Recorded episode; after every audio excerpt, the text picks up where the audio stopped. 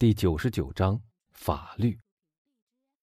我们已看到腾格拉尔小姐和亚米莱小姐怎样从容不迫地完成他们的改装和逃亡的，因为当时每一个人都忙于他或他自己的事情，无暇去顾及别人。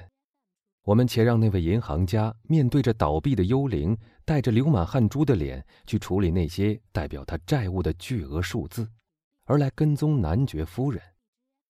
男爵夫人那时似乎已被他所受的那个打击所打倒了。不久，他便去找他的老顾问吕西安·德布雷去了。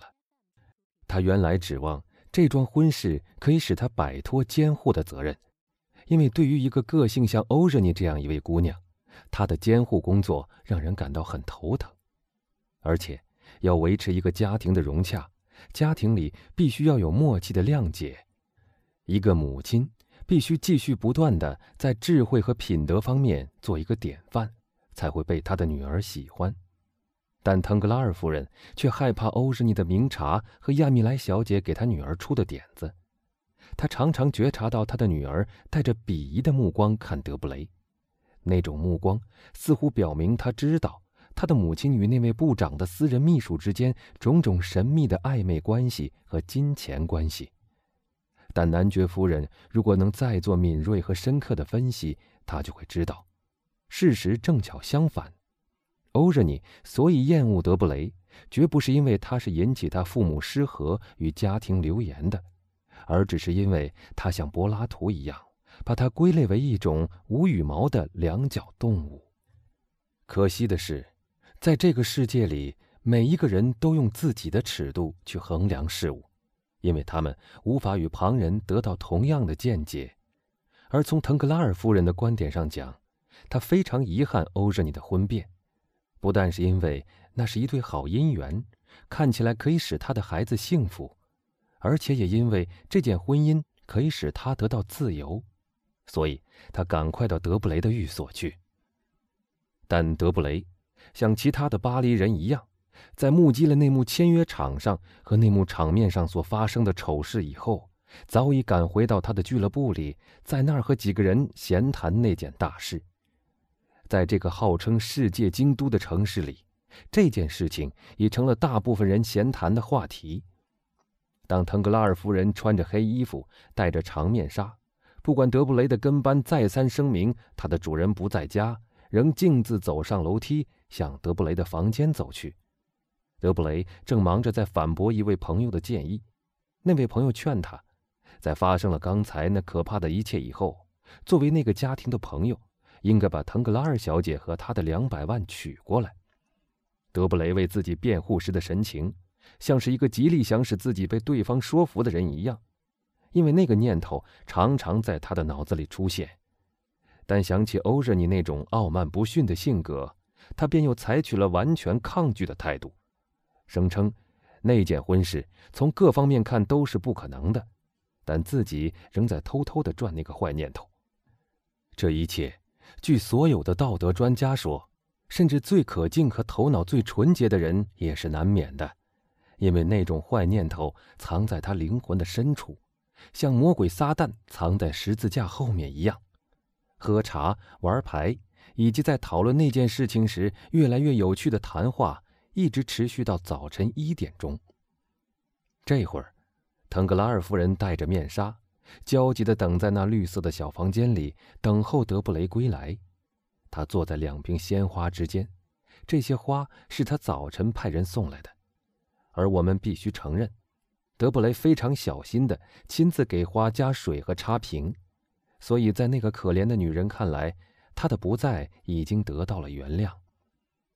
到十一点四十分，她终于等得不耐烦了，回家去了。某一阶层的女人有一点上很像那些正在谈恋爱的轻佻的女工，她们极少在十二点钟以后回家。男爵夫人回到那座大厦去的时候。像欧热尼离开那座大厦时那样的小心，他轻轻地走到楼上，带着一颗痛楚的心走进他的房间。那个房间，我们知道，是在欧热尼的隔壁。他是那样害怕引起流言，从心底里坚信，可怜的女人，至少在那一点上，她是值得尊敬的。他女儿的无辜和他对家庭的一往情深。他在欧仁妮的门口听了一会儿，然后听到没有声音，他想进去，但门从里面拴住了。腾格拉尔夫人认为晚上那场可怕的刺激已把他搞得精疲力尽，他已上床睡觉了。他把婢女叫来。欧仁妮小姐，那婢女答道：“和亚米莱小姐一同回到他们的房间里，他们一同用茶，然后就吩咐我离开，说他们再没有事要我做了。”从那时起，那个婢女就在楼下，同每一个人一样。他以为那两位小姐现在正在他们自己的房间里，所以腾格拉尔夫人毫不怀疑的上床。虽然躺在床上，他的脑子却依旧在想事情。随着思绪越来越清晰，签订婚约时发生的那件事情也就越来越大了。这不仅是一件丑闻，而且是一件轰动全城的大事。这已经不仅是一种羞辱，而且是一场声名扫地的侮辱。然后，男爵夫人又想起，当可怜的梅塞泰斯因她的丈夫和儿子受到同样的严重打击时，她并没有对他表示同情。欧仁尼，他对他自己说：“他是完了，但是我们也完了。这件事情一旦传扬出去，我们将羞于见人。”因为在我们这样的社会里，别人的嘲笑会造成不可医治的痛苦和创伤。幸而上帝赋予欧热尼那种常常使我感到可怕的奇怪的性格。于是，他充满感激的目光望着天空，那儿，神秘的上帝早就安排好了一切。即使你有了一次过错，不，甚至做了一件罪恶，有时也能得到祝福。然后。他那飘忽不定的思想又落到卡瓦尔康蒂身上。那个安德烈是一个坏蛋，一个强盗，一个凶手。可是从他的神态上看，他曾受到过相当好的教育。虽然或许他所受的教育并不完全。从外表上看，他似乎有庞大的财产，是名门贵族的子弟。他怎样才能摆脱让人无法忍受的困境？他该向谁去求援，帮助他脱离这个痛苦的境地呢？他曾带着一个女人求助于他所爱的男子的那种冲动去见德布雷，但德布雷只能给他一些忠告。他必须向一个比他更坚强的救援。男爵夫人于是想到威尔夫先生，是他的家庭遭受这次不幸的是威尔夫呀。可是，不，仔细想一想，那位检察官不是一个无情无义的人。那位忠于他的职责的法官，那位忠心的朋友，粗鲁而坚决的在溃疡的地方割了一刀。他不是刽子手，而是外科医生。他是要保全腾格拉尔的名誉，割断那种妨碍他声誉的关系，免得那个罪犯做他们的女婿。腾格拉尔的朋友威尔夫既然这样做，便谁都不会怀疑那位银行家曾经知道或帮助安德烈的任何阴谋。所以仔细一想。男爵夫人觉得维尔夫的举动似乎是以他们的利益为出发点的，但检察官的铁面无私也应该到此为止了。他明天去见他，假如他不能使他放弃法官的职责，他至少可以要求尽量从宽办理。他将用陈旧的回忆，使他想起那些有罪的，但却是甜蜜的日子，来答应他的恳求。威尔夫先生搁下这宗案子。或者至少，他将把他的警戒转移到另一个方向，让安德烈逃走。事后以一张通缉令了案。想到这些以后，他安然入睡了。第二天早晨九点钟，他起床以后，并不按铃唤他的婢女，也不让人知道他的来去，只是穿上昨天夜晚那套简单的服装，然后跑下楼梯，离开大厦，走到普罗旺斯路，叫了一辆出租马车。来到了威尔夫先生的家里。最近一个月来，这座遭天诅咒的府邸始终呈现着阴郁的外表，像是一家收容着瘟疫病人的传染病院一样。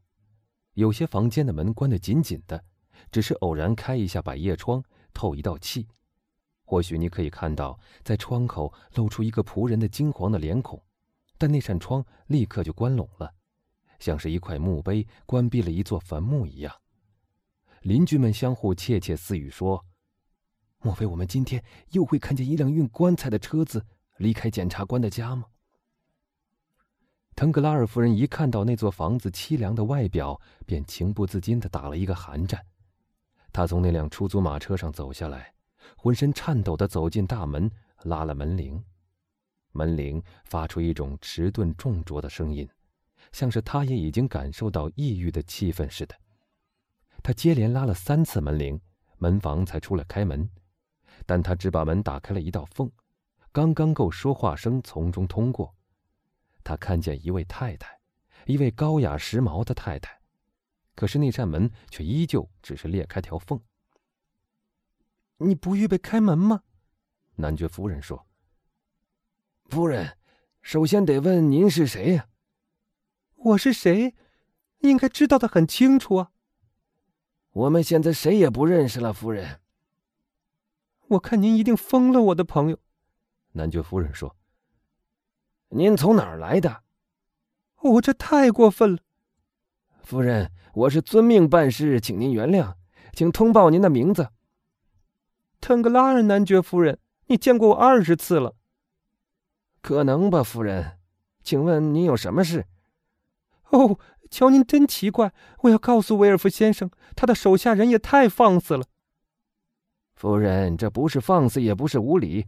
除非有阿弗里尼先生的命令，或有事跟检察官商量，否则都不能进门。好吧，我是有事跟检察官商量。是要紧的事情吗？你自己想想吧，不然我现在早就回到我的马车里去了。够了，这是我的名片，拿它去通报你的主人吧。夫人，等我回来吗？是的，去吧。那房门关上门，让腾格拉尔夫人站在街上。她并没有等多久，一会儿门便开了一条较大的缝，让她进去。她进去以后又关上门。门房一面用眼睛看他，一面从口袋里摸出一只哨子。他们一进前院，他便吹起哨子来。仆人们应声在门廊下出现。请夫人原谅这位正直的人，他一面说，一面给男爵夫人引路。他接受过严格的命令，威尔夫先生也让我转告夫人。他这种做法实在是出于不得已。前院里有一个供货商人，他也是经过同样的手续才进来的。现在有人正在检查他带的货物。男爵夫人走上台阶，他觉得自己强烈的感染到周围这种惨淡的气氛。他跟那仆人到达了法官的书房里。腾格拉尔夫人一心想着这次访问的目的，但这些人们对他的态度是这样的不恭敬。他开始抱怨起来。然而，当威尔夫抬起他那被悲哀压低的头，带着那样一个惨淡的微笑望着他，他那到嘴边的怨气又压了下去。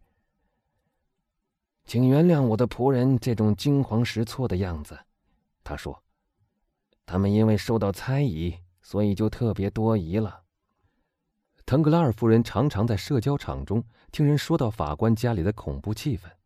但在他不曾亲眼目睹以前，他无论如何也不能相信那种恐怖气氛竟然达到了这样的地步。这么说，您也不快乐吗？他说：“是的，夫人。”法官回答：“那么您是同情我的？”“由衷的同情，夫人。”“那您知道我是为什么到这来了吗？”您希望跟我谈一谈您所遇到的可怕事情，不是吗？是的，阁下，那是一场可怕的灾难。应该说那是不幸。不幸，男爵夫人喊道：“哎，夫人。”检察官镇定的说：“我认为，只有无法挽回的事情才是灾难。您认为这件事情能被人遗忘吗？”任何事情都可能被人遗忘，夫人。”威尔夫说。“恋爱不久又会结婚的，不是今天就是明天，不是明天，反正就在一星期之内。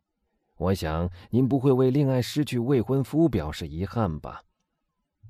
腾格拉尔夫人望着威尔夫，她觉得这种态度是对他的侮辱。“我见到的是一位朋友吗？”他气愤的反问道。是的，夫人，威尔夫说。当他说这话的时候，他那苍白的脸红了一红。他刚才的话使他自己想起与男爵夫人过去的事情。嗯，那么热情一点吧，亲爱的威尔夫。男爵夫人说：“不要用法官的态度跟我说话，用一位朋友的态度说话。当我痛苦的时候，不要对我说我应该快乐。”威尔夫鞠了一躬。最近几个月，我染上了一种坏习惯，他说。每当我听到有人提到灾难的时候，我便想起我自己，我便情不自禁的要做出一个对比。我觉得，以我的灾难来比较，您的只是一件不幸；与我的境况相比，您的境况还是令人羡慕的。我知道这使您不高兴，让我们换一个话题吧。您刚才说，夫人，我是来问您，我的朋友。男爵夫人说。您打算怎么处置这个骗子？骗子，威尔夫重复道：“夫人，您看来是把某些事情轻描淡写，而又把某些事情夸大其词了。骗子，安德烈·卡瓦尔康蒂先生说的更准确些，贝涅戴托先生是一个不折不扣的暗杀犯。阁下，我不否认您的改正更确切。”但您对那个家伙处置的愈严厉，我的家庭蒙受的损失就愈厉害。啊，暂时忘掉他吧，不要去追捕他，让他逃走吧。您来晚了，夫人，通缉令已经发出了。哦，要是抓住了他，您认为他们能抓到他吗？我希望能够。假如他们抓到了他，我知道监狱里有逃走的机会，您肯让他关在监狱里吗？检察官摇摇头，至少把他关到我女儿结婚以后再说吧。不行，夫人，法院要按司法程序办事。什么？甚至对我也不行？男爵夫人半开玩笑半认真的反问。对所有的人都一样，甚至包括我在内。威尔夫答道。啊！男爵夫人轻轻喊了一声。但并没有表示他是失望还是什么别的意思。威尔夫望着他，极力想看透男爵夫人的心思。是了，我知道您想说什么，他说：“您指的是外界散布的那些可怕的流言蜚语。三个月来，我家里的那些人不明不白的死去，还有瓦朗蒂娜奇迹般的幸免遇难。”我没有想到那个。腾克拉尔夫人急忙回答：“不，您想了，夫人，您这样想也无可厚非。您不能不那样想。您也许在心里说：‘你既然这样铁面无私的办理罪案，为什么有的罪犯却逍遥法外？’”男爵夫人的脸色发白。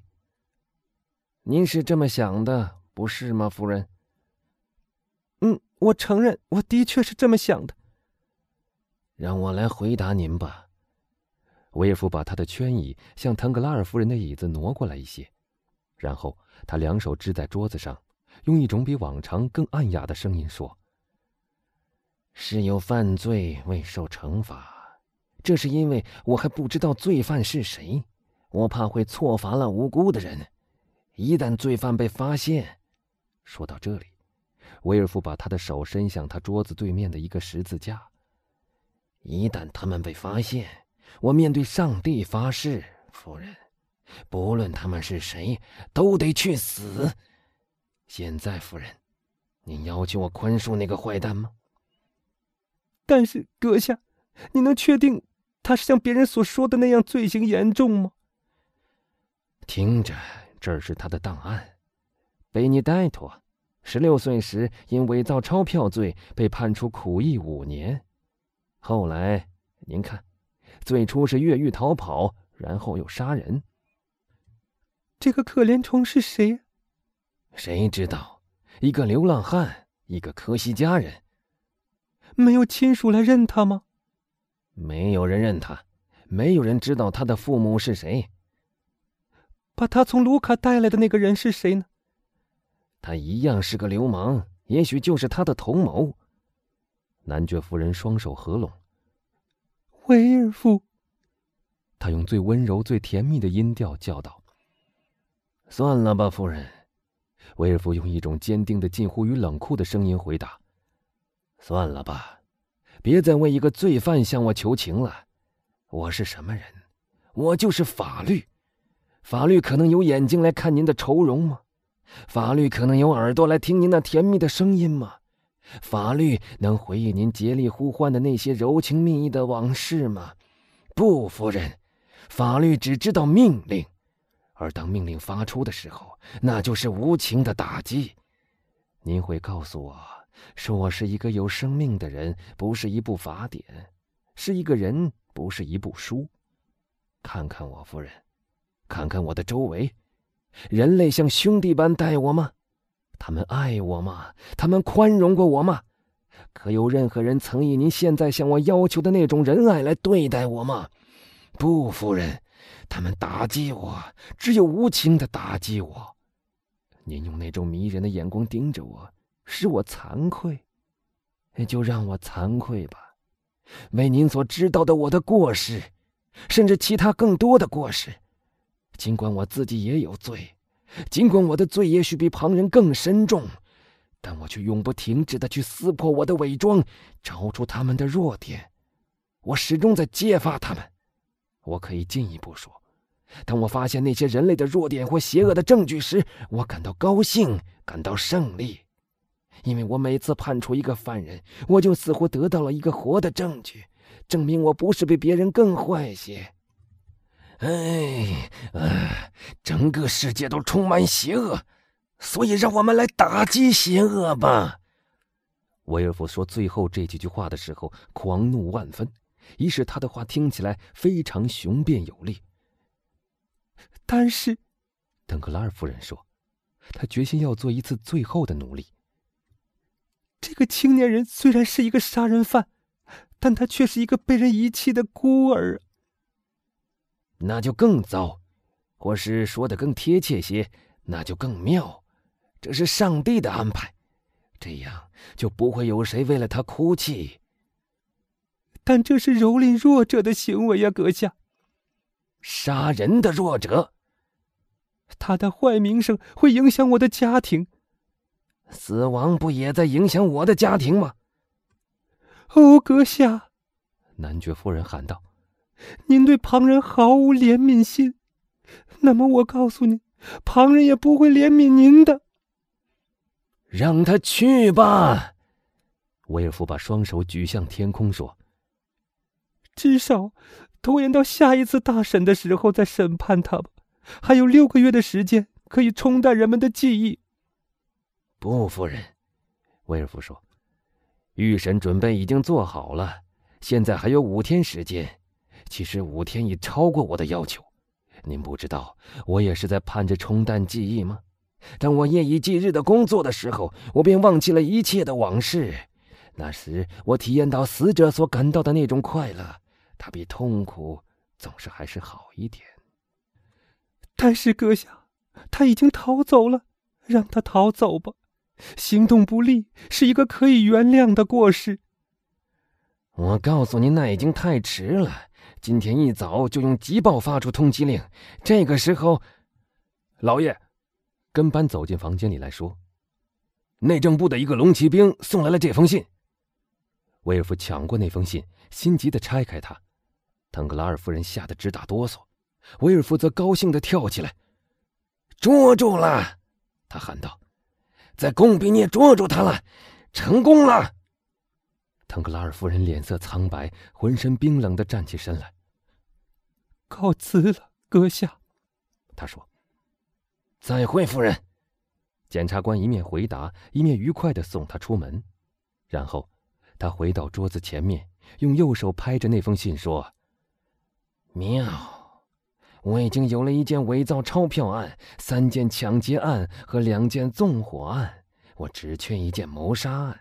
现在他来了，这次开庭一定会大获成功。